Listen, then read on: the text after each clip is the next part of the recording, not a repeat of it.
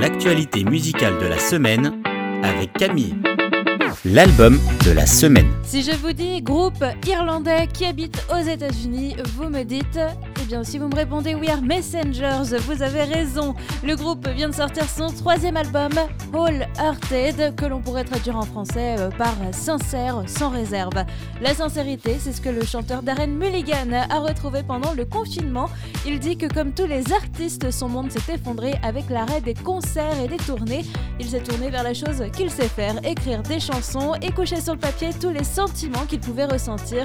Malgré les doutes, il explique que c'est un moment qui lui a permis de reconnecter avec Dieu et il a été forcé de trouver de la beauté dans la simplicité de nos vies.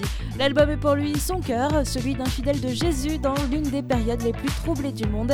De nombreuses autres stars de la musique chrétienne américaine ont participé à l'écriture des titres de l'album et on ne peut qu'aimer sincèrement tout l'album All Hearted de We Are Messengers, The Album de cet automne le titre de la semaine. Sanctus Real a sorti le titre How Many Times? Et oui, combien de fois Dieu nous a pardonné, accordé sa grâce? Combien de fois est-ce que nous nous sommes éloignés, avons fait des erreurs et combien de fois il nous a aimés en retour? C'est le message derrière ce titre, Dieu nous accueille toujours à bras ouverts. Sanctus Real touche toujours nos cœurs en plein dans le mille et c'est réussi avec How Many Times, notre titre cette semaine. Le coup de cœur de la semaine. Et j'avais plutôt envie de danser cette semaine. Petit coup de cœur pour le tout dernier titre de Citizen Way en featuring avec le groupe Trampoline.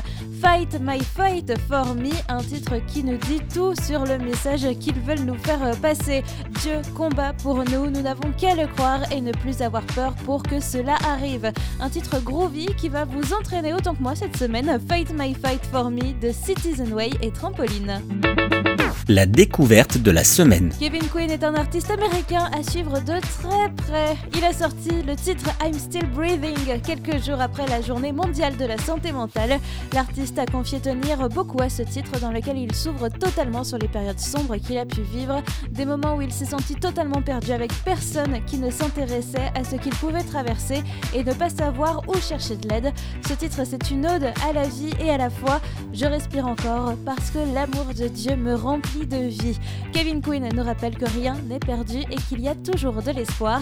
Bref, Kevin Quinn, ma découverte de cette semaine est un artiste à surveiller cette année.